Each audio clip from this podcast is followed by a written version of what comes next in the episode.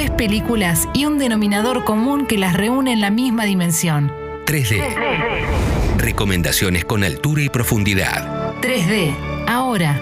En Congo Visión.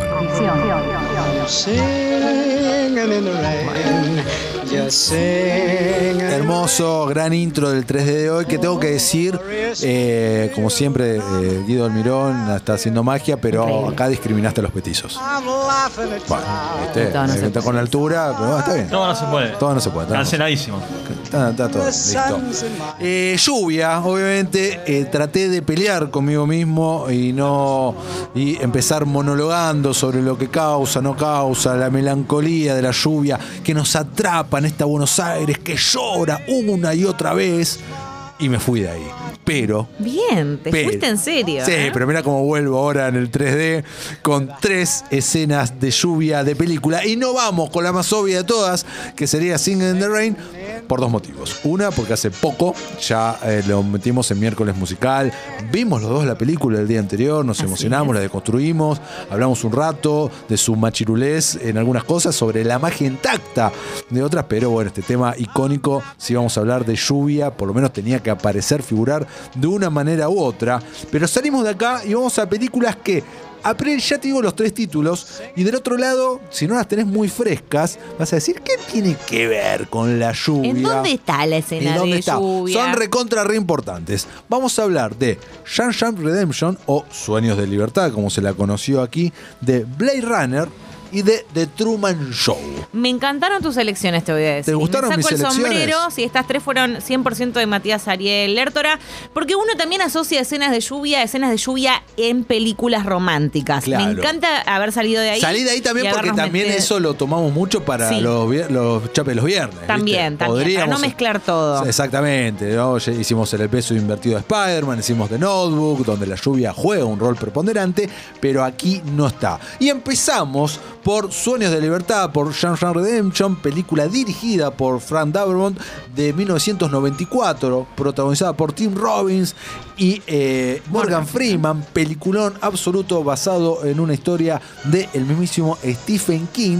Y si recuerdan, si recuerdan eh, esta escena que tiene eh, un, un significado tan literal, pero al mismo tiempo tan hermosamente cinematográfico, que es en el clímax de la película, cuando luego de un montón de años, Andy Dufresne se escapa, logra escaparse de Shawshank luego de haber eh, construido ese túnel tapado con los diferentes pósters de película. Acá, si alguien no la vio, se la estoy re spoileando, No, bueno, basta, bueno. chicos. O sea, no, está bien. Es, es una película para que se puede spoilear. Estamos hablando de, eh, para muchos, una de las mejores películas de todos los tiempos. Siempre eh, rankea, está en el top 5 de todos los rankings de todas las películas de la historia de Shawshank Redemption. Y me parece muy bien que, que esté ahí. ¿Y qué pasa? Cuando Andy se escapa, él literalmente atraviesa mierda, porque se va por el desagüe de la mierda y, y te- termina en ese eh, riacho con los desechos, con la mierda, y sale y la lluvia lo limpia, lo purga, le da la libertad, Lucía. ¿Entendés el significado espectacular, bien literal, pero tan cinematográfico? Me parece que la lluvia tenía que estar en este 3D de hoy y esa imagen icónica de él abriendo los brazos, mirando para arriba con esa banda sonora espectacular mientras la lluvia lo va limpiando y empieza a reírse y empezando a escapar, a renacer en su segunda libertad. Hermoso, te quedó redondito ¿Te gustó? este primer 3D. Me encantó. Me gusta, me gusta que te guste. Bien, vamos con el segundo. Vamos con el segundo, Blade Runner. ¿Qué vos decís tal vez si la tenés Blade Runner? ¿viste? Es un poco más obvia en el sentido que es una película que básicamente llueve todo el tiempo. Mm, pero nos vamos a meter en el final acá, ¿verdad? Exactamente. Nos metemos en el final. Es una película futurista, un eh, futuro, no te diría que distópico, pero casi medio que le pegan el palo, donde conviven los humanos con los replicantes.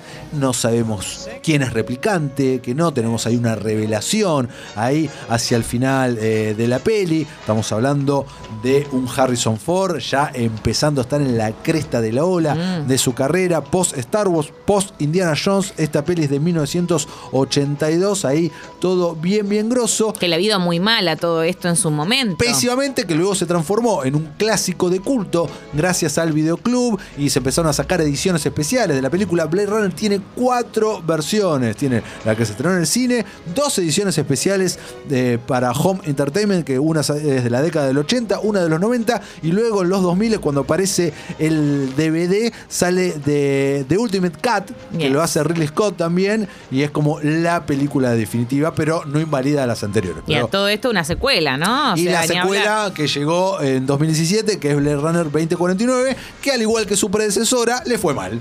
sí, para No- no perder la costumbre. Para no perder la costumbre, veremos si el tiempo la transforma o no en un clásico de culto. A mí me encantó cuando la vi, pero entiendo a los que no les haya gustado. Bueno, volviendo al original, hacia el final de la película también nos arroja una de las frases más icónicas del cine que tiene que ver con la lluvia, que es cuando el personaje interpretado por Rotter Howard, descansa en paz, nos dejó hace poco, que el personaje se llama Roy Beatty, dice like tears in the rain, como lágrimas en la lluvia. ¿Te acuerdas de esa Me escena acuerdo. hermosa, hermosamente detrás de ese monólogo?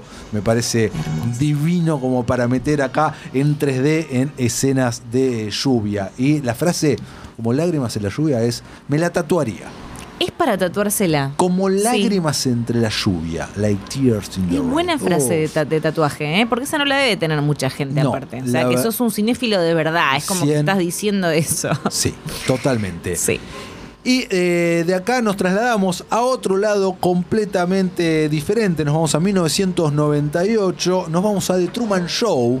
The Truman Show que hoy la mencionaste, ¿no? Sí, Recuerdo la por mencioné. qué. Ah, porque estábamos hablando de películas en donde sus personajes viven en mundos, Ah. comparándola con Matrix, salvando las mil distancias, y por eso salió de Truman Show. Exactamente, película dirigida por Peter Weir, eh, protagonizada por Jim Carrey en uno de sus papeles serios, que en ese momento era medio una novedad. Porque Sí, re. Estaba muy emparentado a la comedia, la comedia extrema, bien lo, lo cómico, y nos regala a Truman, este personaje que sin saberlo se encuentra, se encuentra atrapado en un show, en un reality show, donde todos son actores, menos él, y es transmitido sí. para todo el mundo. Siempre siento que vos como productor lo debes sentir también, que es re poco redituable esta idea, perdón, pero la, inversión que hay en detrás de esto. Bueno, acá nos lo muestran como un fenómeno mundial. Bueno, ¿no? es verdad. Porque es, es algo que sí, que es eh, imposiblemente caro, porque primero estamos hablando No de un mundo que no existe. Primero transmiten desde la luna. ¿Te acordás sí. que el personaje de Ed Harris, Christoph, que es como Dios aparte, y está muy bien jugado eso, el papel de Dios, y que él mira la tierra desde, desde amanecer a atardecer por fuera de la misma, y habla como Dios con Truman, y demás, soy tu padre, le dice en un momento, bla, bla, bla. Eh, transmiten ahí. Después todo el pueblo ficticio de Truman está creado en Hollywood Hills, literal. ¿viste? Sí. Son hectáreas, hectáreas, hectáreas creados ahí. Algo imposible, pero acá nos muestran que el Truman Show se ve en todo el mundo y es un fenómeno mundial transmitido las 24 horas del día eh, en un canal todo el tiempo que la gente lo ve y que Truman es la persona más famosa del mundo. Sí, más querida también, Más querida acompañaba a todos. a todos que la gente lo conoce literalmente desde que nació. Entonces nos muestran todo esto. Y hay una disrupción en la película que es cuando el afuera se mete en, me parezco real, ¿no? Diciendo el afuera, acá cuando hablaba ahí de- con el gran hermano, se mete en la vida de Truman cuando esta actriz que tenía un rol de un pequeño romance con Truman se enamora- Laura Lini, ¿estamos hablando? Exacto, Ah, se enamora en serio. Ah, no, estamos hablando de, de No, la Laura otra Lini no, chica. esa es la esposa, Ok, no. la esposa. Eh, Es- no, no la esposa, sino la otra La actriz que en este momento se me fue el nombre. No recuerdo Sí. nombre, eh, que se, se enamoran en serio y ella le grita, le dice esto, todo esto es mentira, ahí se la llevan y demás, y él queda Que toda la vida. alguien que le tire algo Claro, a ese to- hombre. toda porque- la vida recontra, re traum- traumado y tratando de armar su cara con recorte de, diari- de, de diarios y de revistas, todo muy romántico. Y la lluvia, él acá está todo melancólico en la, en la playa y le empieza a llover a él. Ah, cierto. Le empieza a llover a él y hay- como un problema técnico, se ve, porque Sí. después abren el resto de la lluvia. Pero ese, ese simbolismo de que te llueva a vos mismo, algo muy retratado en las caricaturas. Sí, tu propia nubecita. Tu propia nubecita en los cómics refleja lo que Truman sentía en ese momento, ¿no? Como que era la lluvia sobre él, todo recayendo la nostalgia, la melancolía, todo eh, la, la tristeza sobre él y luego se expande a su mundo, ¿entendés? Muy bien, Peter Weir, muy bien, bien, narrado. estuviste ahí, me encantó. Natalia McElhone es el Ahí nombre de la actriz eh, que interpreta a Loren. Así que eh, The Truman Show eh, también elegida Hermoso. para este 3D de hoy de escenas de lluvia.